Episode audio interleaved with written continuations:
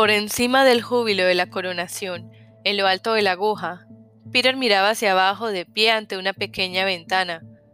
Como había esperado Thomas, lo vio y lo escuchó todo, desde los primeros víteres, cuando Thomas hizo su entrada apoyado del brazo de Flag, hasta su desaparición en el palacio, después de la coronación, también del brazo de Flag.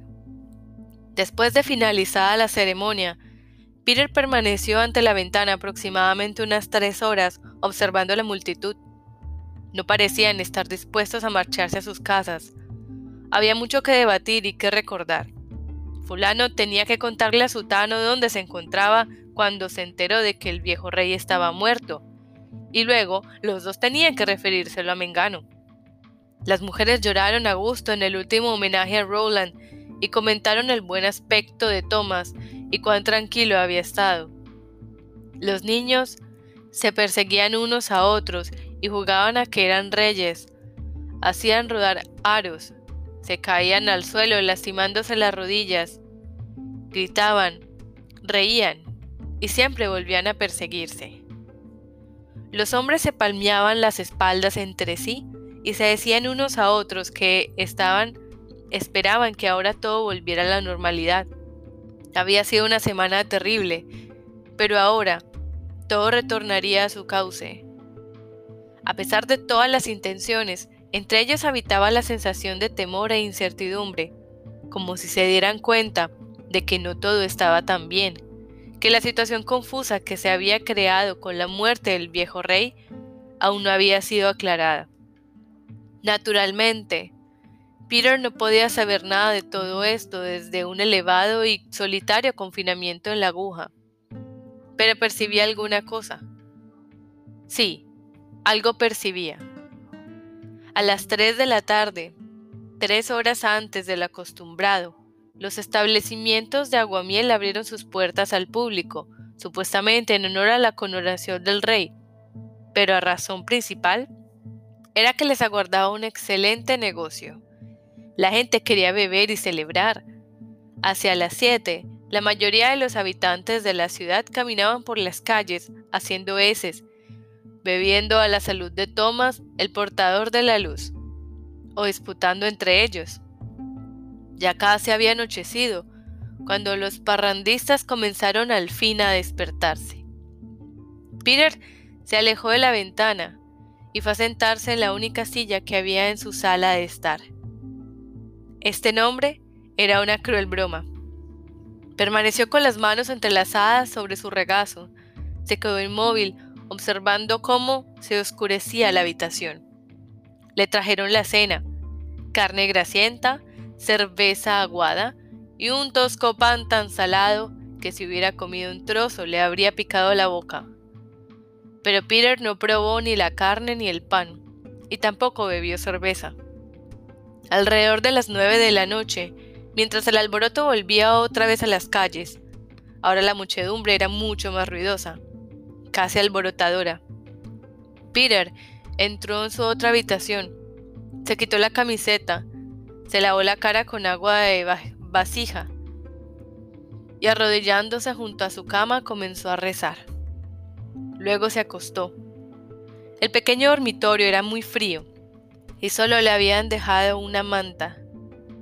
Peter se tapó con ella, cruzando los brazos por detrás de la cabeza, se quedó mirando la oscuridad. Desde la calle le llegaban gritos, vítores y risas. De cuando en cuando se podía escuchar el estampido de petardos y en una ocasión, cerca de la medianoche, hubo una flatulenta explosión de pólvora originada por el disparo de fogueo que hizo un soldado borracho. Al día siguiente, el desafortunado soldado fue enviado a los confines orientales del reino de Delaine a causa de su embragado saludo al nuevo rey, pues la pólvora era escasa en Delaine y se atesoraba celosamente. En algún momento, cerca de la una de la mañana, Peter finalmente cerró los ojos y se durmió. A la mañana siguiente, ya estaba en pie a las siete. Se arrodilló, tiritando de frío, con hinchazones en brazos y piernas y echando por la boca blancas varadas. Se puso a rezar. Cuando terminó sus oraciones se vistió. Después fue a su sala de estar y durante dos horas permaneció silencioso delante de la ventana, observando cómo debajo de él la ciudad volvía a animarse. A diferencia de otros días, aquel se desarrollaba en un modo lento e irregular. La mayoría de los adultos de Elaine se habían despertado atontados debido a la resaca. Se encaminaban a sus trabajos vacilantes y de mal humor. Muchos de ellos se dirigían a sus obligaciones reprendidos por enfadadas esposas que no tenían compasión de su dolor de cabeza.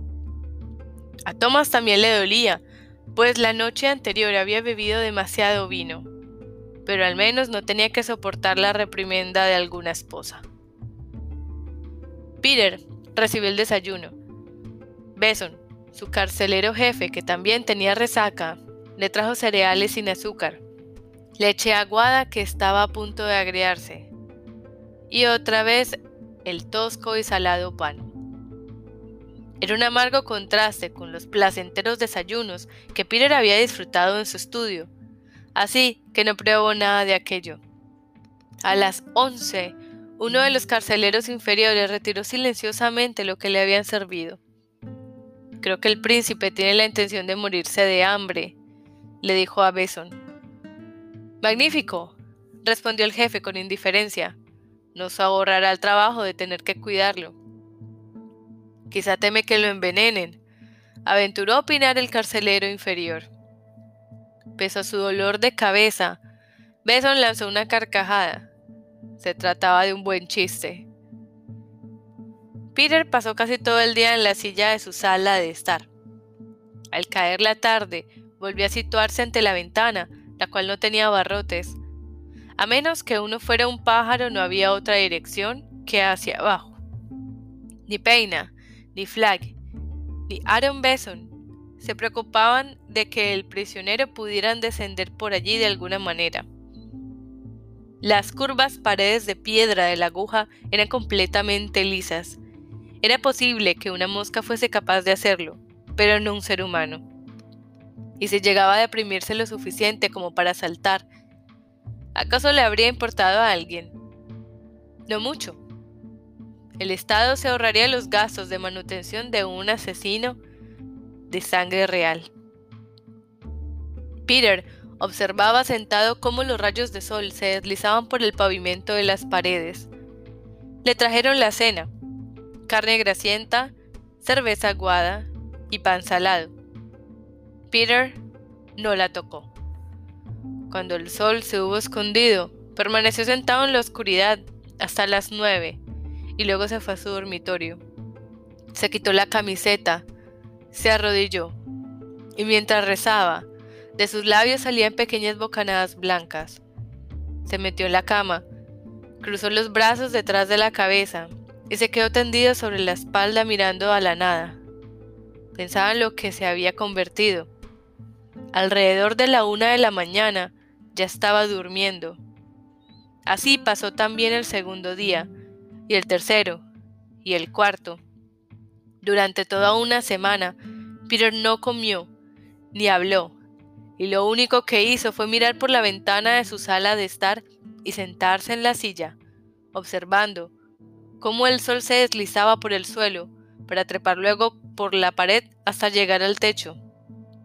Besson estaba convencido de que el muchacho vivía en la absoluta negrura de culpa y desesperación. Él ya había visto casos parecidos, especialmente entre la realeza. El muchacho moriría, pensó, como un pájaro que no ha nacido para vivir enjaulado. El muchacho moriría, y en buena hora para él. Pero al octavo día, Peter llamó a Aaron Besson y le dio ciertas instrucciones. Y no lo hizo como un prisionero, se las dio como un rey. Peter Sí que se sentía desesperado, pero no se trataba de algo tan profundo como suponía Besson. Durante su primera semana en la aguja, estuvo pensando acerca de su situación y tratando de decidir lo que debía hacer. Había ayunado para poner en orden sus ideas. Finalmente lo consiguió, pero por algún tiempo se sintió terriblemente perdido y la gravedad de la situación pesaba sobre su cabeza como el yunque de un herrero. Entonces recordó una gran verdad. Él sabía que no había matado a su padre, aun cuando todos en el reino pensaran lo contrario. Durante el primero y el segundo día sostuvo una lucha con sentimientos inútiles. Su parte más infantil no se cansaba de repetir, no es justo, esto no es justo. Y por supuesto que no lo era, pero aquella manera de pensar no le conduciría a ninguna parte. El ayuno le sirvió para volver a recordar el dominio de sí mismo. El estómago vacío le ayudó a desprenderse de su actitud infantil. Comenzó a sentirse más puro, despojado, vacío, como una copa a la espera de ser llenada. Después de dos o tres días sin comer nada, los ruidos de su estómago desaparecieron, y entonces comenzó a escuchar más claramente sus verdaderos pensamientos. Rezó, pero algo en él le decía que aquel acto era más que rezar. Estaba hablando consigo mismo, escuchándose, preguntándose si existía una forma de salir de aquella prisión de los cielos en la cual le habían encerrado con tanta habilidad. Él no había matado a su padre. Esto era lo más importante. Alguien le había echado la culpa. Aquello le seguía en importancia. ¿Quién? Naturalmente, existía solo una persona que podría haberlo hecho. No había más que una persona en todo The Line que pudiera tener un veneno tan horrible como la arena dragón. Flag. Era muy lógico. Flag sabía que no hallaría lugar para él en un reino gobernado por Peter. Flag se había cuidado de que Thomas fuera su amigo y de que le temiese. De algún modo, Flag asesinó a Roland y luego dispuso las pruebas para enviar a Peter a aquella prisión. Hasta aquí llegó en la tercera noche del reinado de Thomas. Entonces, ¿qué era lo que debía hacer? Resignarse. No, él no haría eso. ¿Escapar? No podría hacerlo. Jamás nadie se había escapado de la aguja. Salvo que... La idea fugaz comenzó a hacerse más clara. Una idea fugaz le cruzó por la cabeza, durante la cuarta noche, mientras observaba la bandeja con su cena. Carne grasienta, cerveza aguada, pan salado, un plato blanco vacío, faltaba la servilleta. Salvo que... La idea fugaz comenzó a hacerse más clara. Tenía que haber una manera de escaparse, tenía que haberla. Sería tremendamente peligrosa y le llevaría mucho tiempo, era probable que después de todos los preparativos y a pesar de sus esfuerzos, finalmente solo consiguiera morir. Pero tenía que haber una manera. ¿Y qué sucedería si lograba escapar?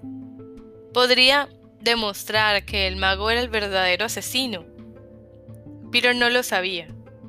Flag era una vieja serpiente taimada y no habría dejado ninguna evidencia que más tarde pudiera implicarle. ¿Sería capaz Peter de arrancarle al mago una confesión? Sí que sería capaz, siempre suponiendo que lograse ponerle las manos encima. Peter creía que Flag se esfumaría al enterarse de que Peter se había escapado de la aguja. Suponiendo que Peter lograse hacerle confesar, ¿habría alguien que creyese en las palabras de Flag? Oh, sí. Ha confesado haber asesinado a Roland diría la gente. Peter, el parricida fugado, le amenazó con una espada al cuello. En una situación así yo confesaría cualquier cosa, incluso haber asesinado a Dios. Quizás estéis tentados a reírnos de Peter, dando vueltas en su cabeza a semejantes cosas mientras se hallaba prisionero a casi 100 metros de altura. Es probable que penséis que él intentaba empezar la casa por el tejado, pero Peter había visto una manera de escaparse. Podría ser, por supuesto, solo una manera de morir joven. No obstante, él pensaba que valía la pena intentarlo. Sin embargo, ¿había algún motivo para tomarse todo aquel trabajo? si finalmente no condujera a ninguna parte. Y si, lo que era peor aún, aquello le causara al reino un nuevo daño que él era incapaz de vislumbrar. Peter pensó sobre todas estas cosas y rezó porque se solucionaran. Así pasó la cuarta noche, la quinta y la sexta. En la séptima noche, Peter llegó a esa conclusión. Era mejor intentarlo que no, que no intentarlo. Mejor hacer un esfuerzo para corregir una equivocación, aun cuando tuviera que morir en el intento. Se había cometido una injusticia. Peter descubrió algo peculiar. El hecho de que la injusticia se le hubiesen hecho a él no era ni la mitad de importancia que el hecho de que todos tuvieran que padecerla. Sería necesario enmendarla. Al octavo día del reinado de Thomas, Peter mandó a llamar a Beson. Beson escuchó el discurso del príncipe prisionero con incredulidad y creciente ira. Cuando Peter acabó, Aaron Beson dejó escapar tal sarta de obscenidades que hasta un caballo se hubiese sonrojado. Peter permaneció de pie en su sitio, impasible.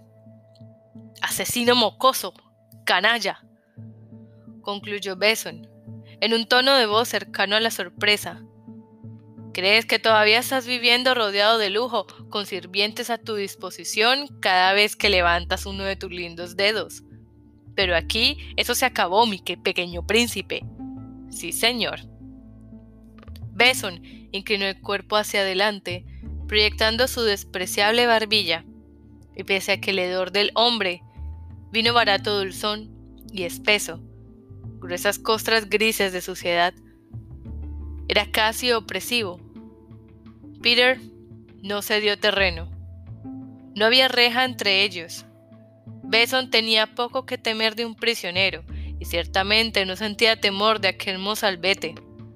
El carcelero jefe tenía 50 años. Era bajo, ancho de espaldas y barrigón.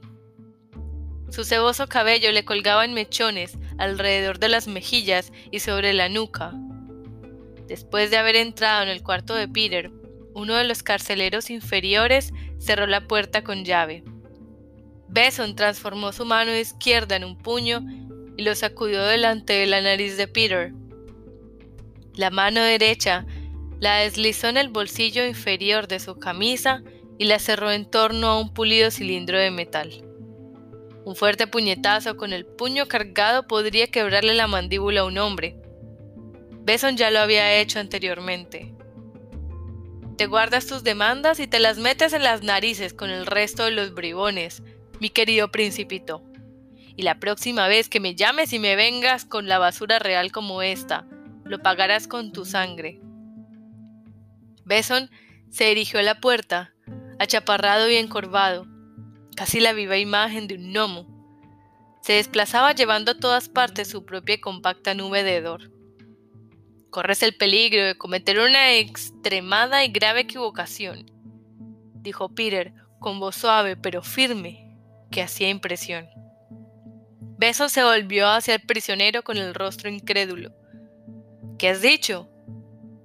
¿Me has oído? repuso Peter, y la próxima vez que te dirijas a mí, pequeño nabo apestoso, creo que es mejor que recuerdes que estás hablando con la realeza. Está claro.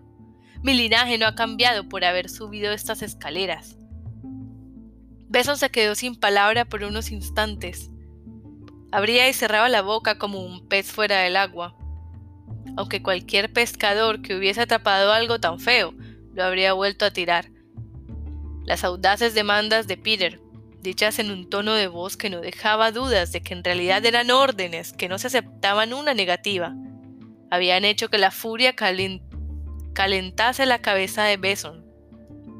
Una de las demandas parecía provenir de alguien completamente afeminado o francamente loco. Beson la desechó al instante por considerarla un disparate. La otra, sin embargo, se refería a las comidas. Aquello, junto a la firme resolución que emanaba de los ojos del joven, le indicó que el príncipe había optado por dejar la desesperación de un lado y continuar viviendo. La perspectiva de un futuro con días ociosos y noches de borrachera había brillado con esperanzas.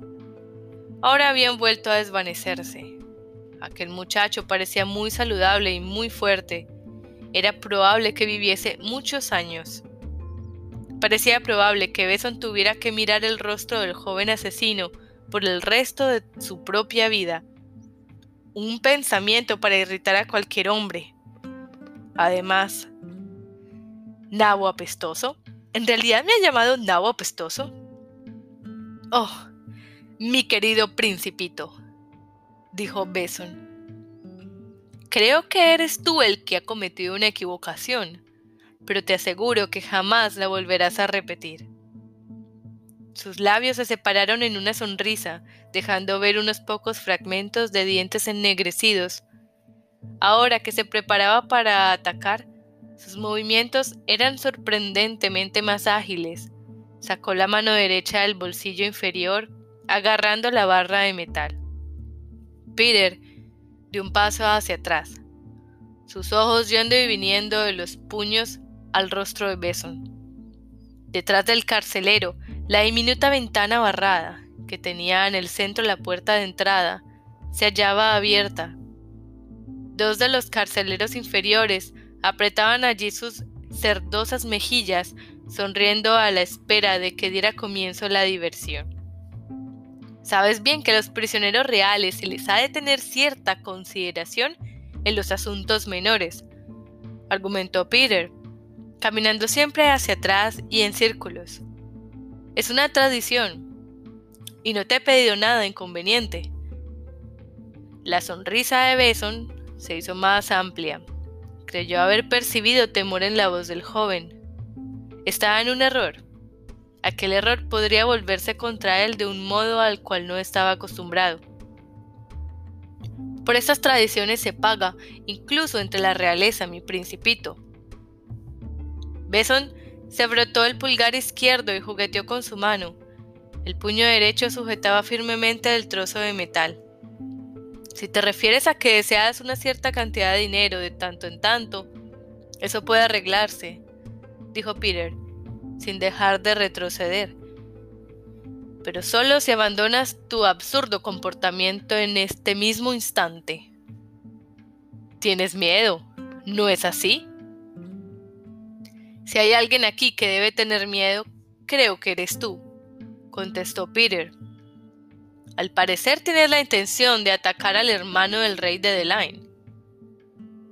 Este golpe dio en lo vivo, y por un momento Beson vaciló. Sus ojos se llenaron de incertidumbre. Luego echó una mirada a la ventana abierta de la puerta. Vio las caras de sus carceleros inferiores y su propio rostro volvió a asombrecerse. Si ahora se echaba hacia atrás, tendría problemas con ellos. Nada que no pudiese manejar, por supuesto, pero sería mucho más importuno que el disgusto que podría darle aquel pequeñajo.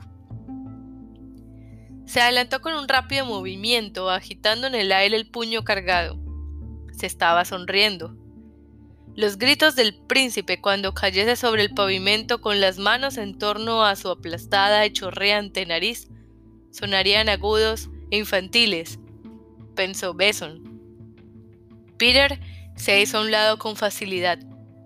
Sus pies se movieron de un modo tan grácil como si estuviera bailando.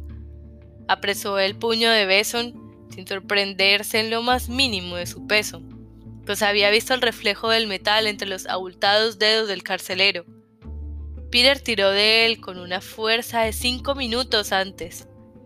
Beson no hubiera creído posible. Lo hizo surcar velozmente por el aire, golpeando la curvada pared interna de la sala de estar, con un estrépito que resonó en los pocos dientes que aún quedaban en las fauces de Beson. El hombre vio las estrellas. El cilindro de metal se cayó de su puño y rodó por el pavimento, y antes de que pudiera comenzar a recobrarse, Peter ya se había adelantado y recogió la barra. Se movía con agilidad de un gato. Esto no puede estar sucediendo, pensó el carcelero consternado y estúpidamente sorprendido.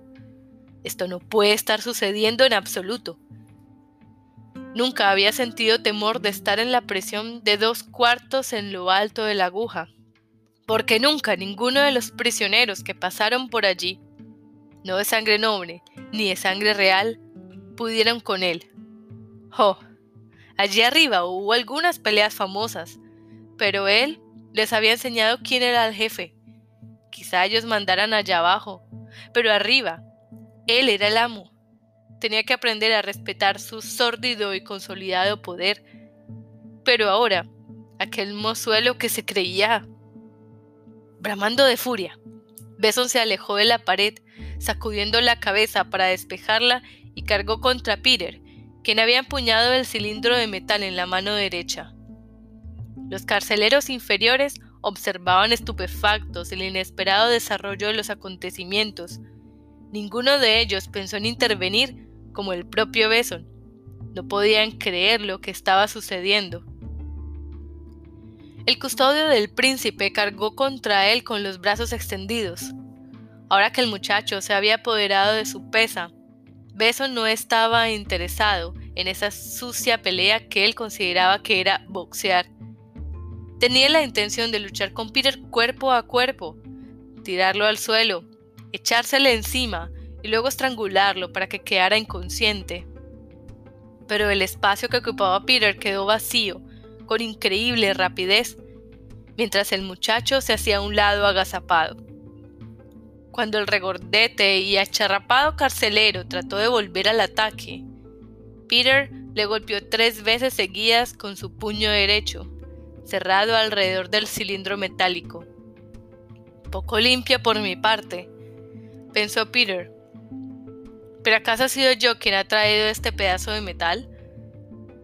Los puñetazos no eran muy fuertes. Si Beson hubiera estado contemplando una pelea, hubiese visto a alguien dar aquellos tres rápidos y agitados golpes.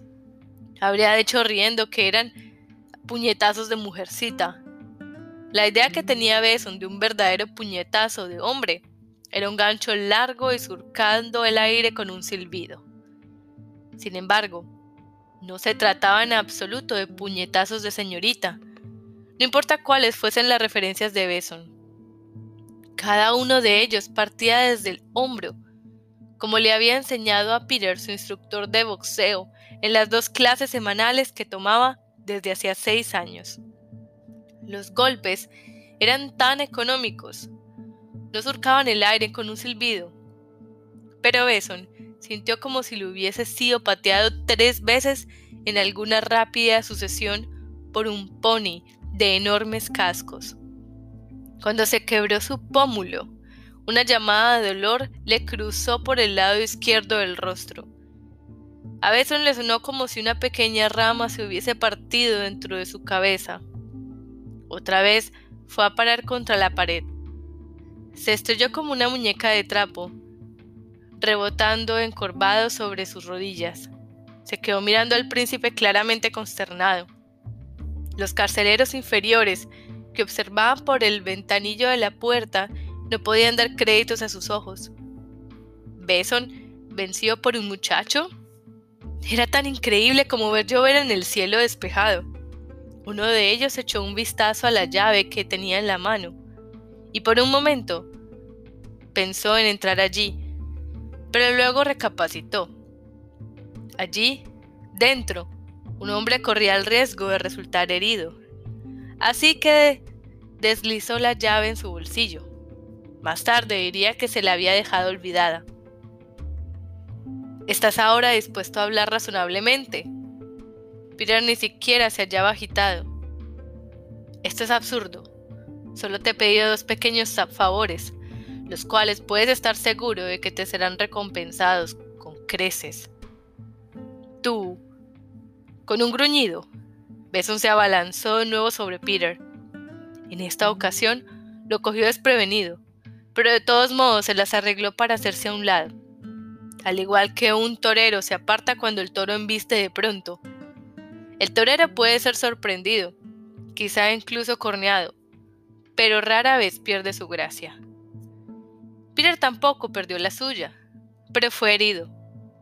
Las uñas de Beson eran largas, sucias e irregulares, más parecidas a las garras de un animal que a las uñas de un ser humano.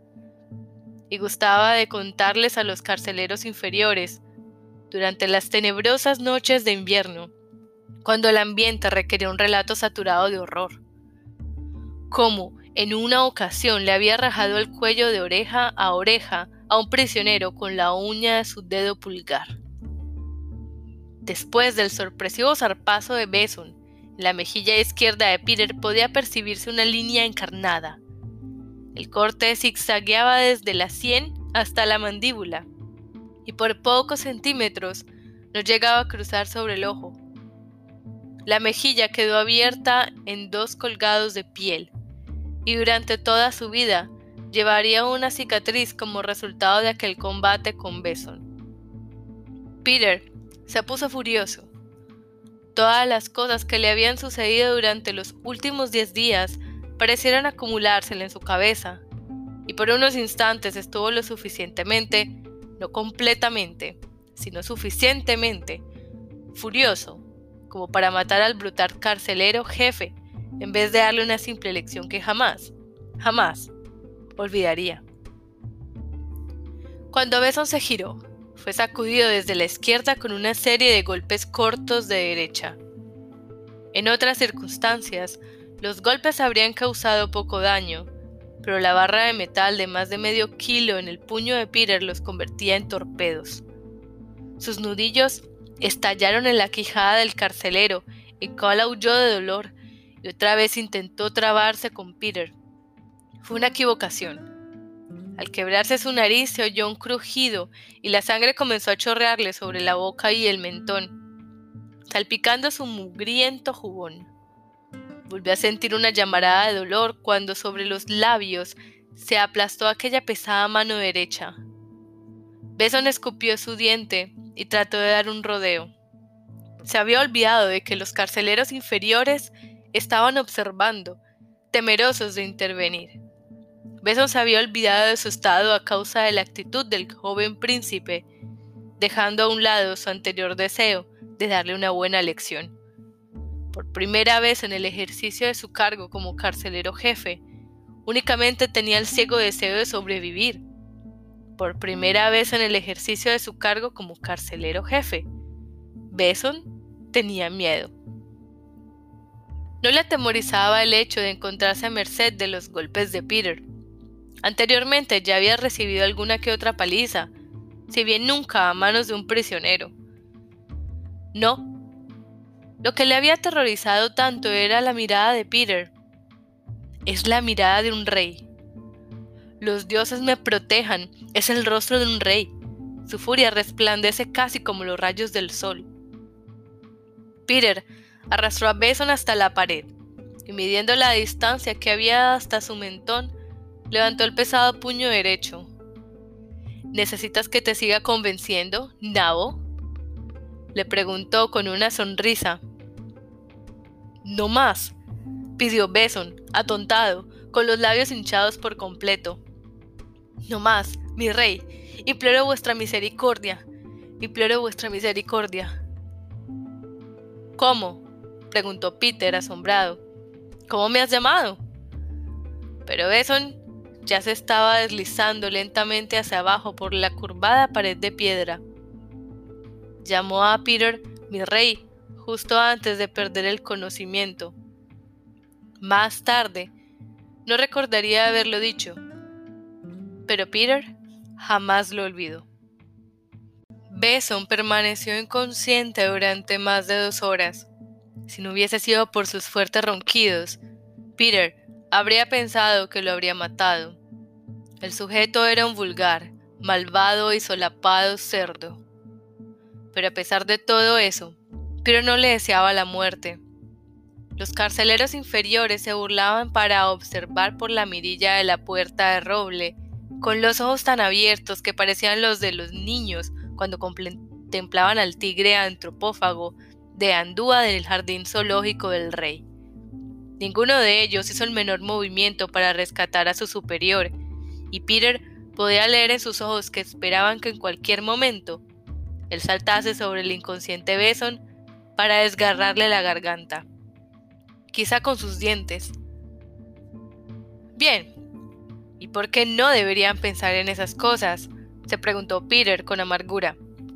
Creen que he asesinado a mi propio padre, y un hombre que hace eso es capaz de cualquier acto vil, incluso el de matar a un adversario inconsciente. Finalmente, Besson comenzó a gemir y a revolverse.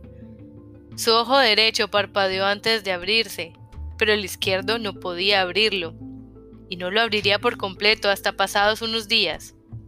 El ojo derecho observó a Peter sin oído, sin odio, pero con un inconfundible sobresalto. ¿Estás preparado para hablar razonablemente? le preguntó el regio prisionero. Besa murmuró algo que Peter no pudo comprender. Sonaba como el de un modo ablandengue. No entiendo lo que dices. Beson volvió a intentarlo. Podrías haberme matado. Nunca he matado a nadie, repuso Peter. Podrá llegar el momento en que quizá deba hacerlo, pero si así ocurriese, espero no tener que empezar por carceleros inconscientes. Beson se sentó apoyándose contra la pared contempló a Peter con su único ojo abierto. En su rostro se asentó una expresión de profunda preocupación, absurda y un poco amenazadora en aquellas facciones golpeadas e hinchadas. Por último, consiguió articular otra frase babosa. Peter creyó haberle entendido esta vez, pero quería estar absolutamente seguro. Por favor, repite esto, señor carcelero. Jefe Beson. Beson lo miró incrédulo. Así como Joseph jamás había sido llamado señor jefe de cabecillas antes de que Peter lo hiciera, tampoco Beson había sido llamado nunca señor carcelero jefe. Podemos hacer un trato, dijo. Me parece bien. Beson se incorporó lentamente sobre sus piernas. No quería saber nada más de Peter, al menos por aquel día. Tenía otros problemas que resolver. Sus carceleros inferiores acababan de observar cómo había sido gravemente golpeado por un muchacho que no comía desde hacía una semana. Solo observaron y nada más. Los cobardes borrachines.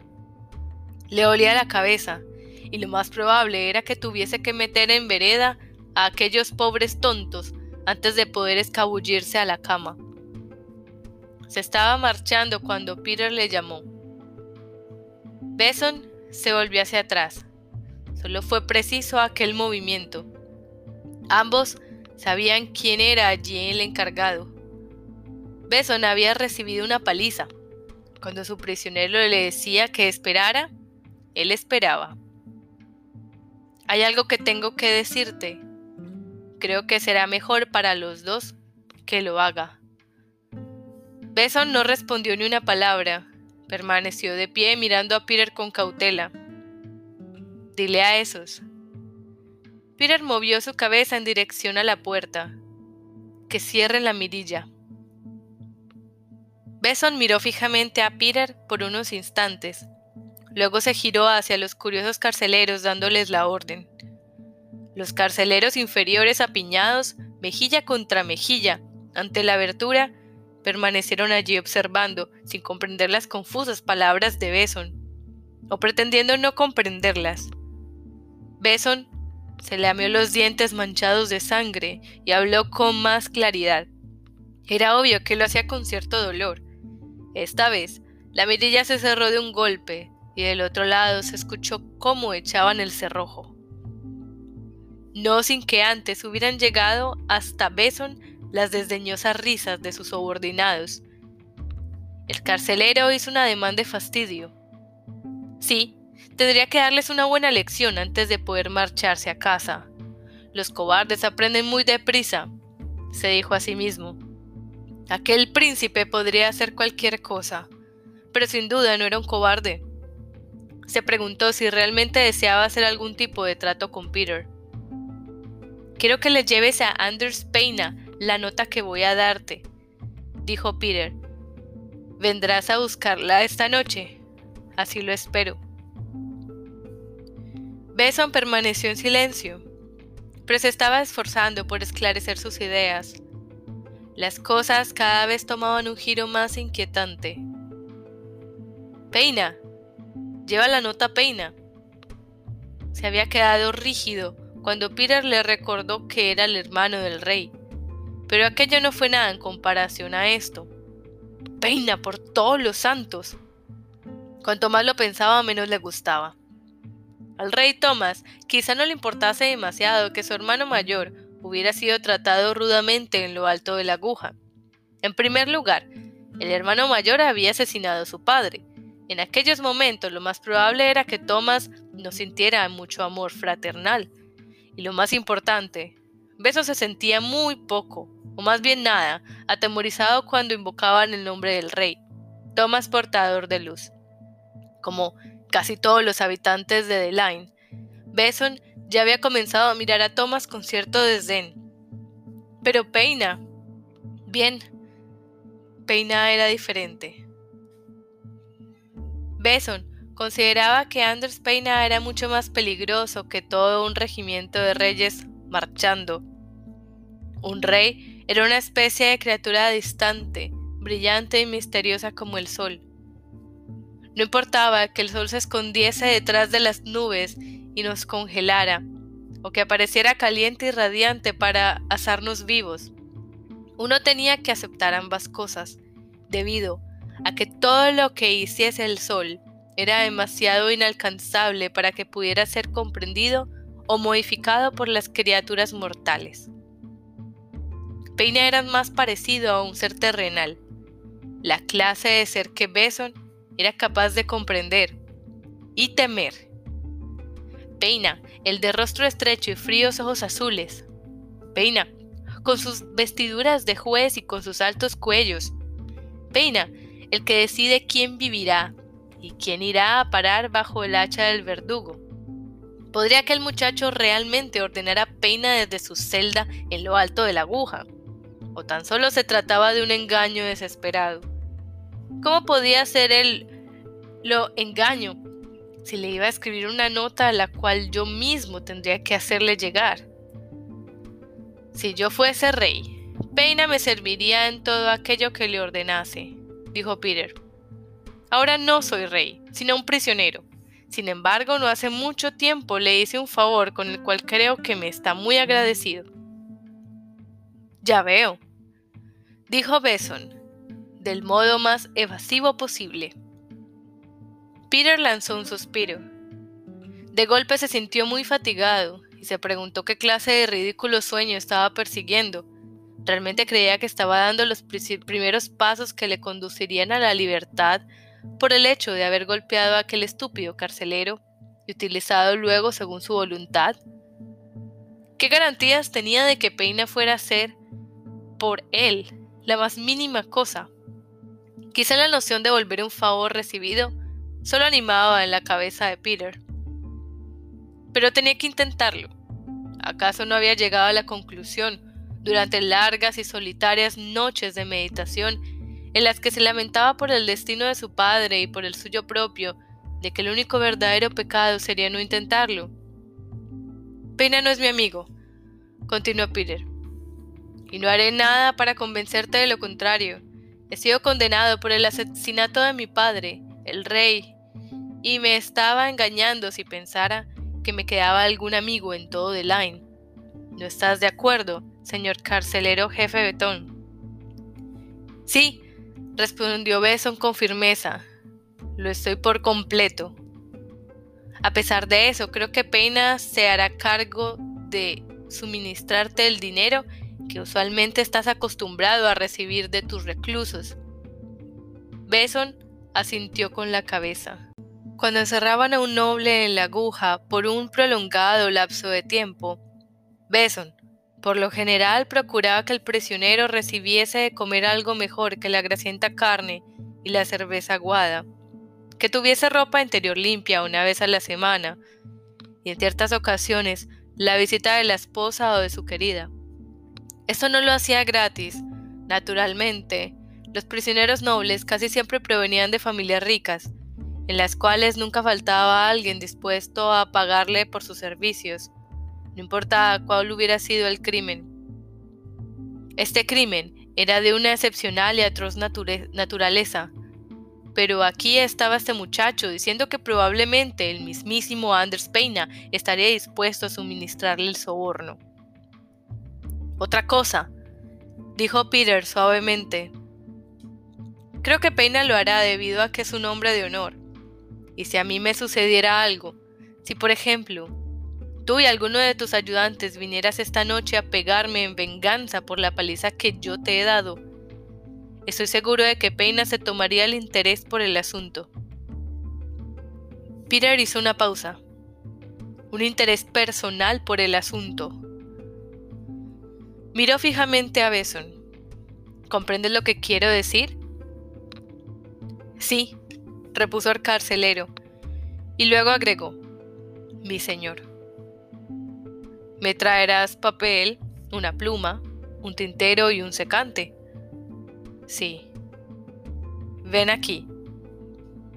Un poco perturbado, Beson se acercó. El hedor que despedía era tremendo, pero Peter no se alejó. Había descubierto que el hedor del crimen del cual se le acusaba Casi le había acostumbrado al olor del sudor y de la suciedad. Observó a Beson, insinuando una sonrisa. Susurra en mi oído, dijo Peter. Beson parpadeó inquieto. ¿Qué es lo que debo susurrar, mi señor? Una cifra, respondió Peter. Al cabo de un momento, Beson se decidió.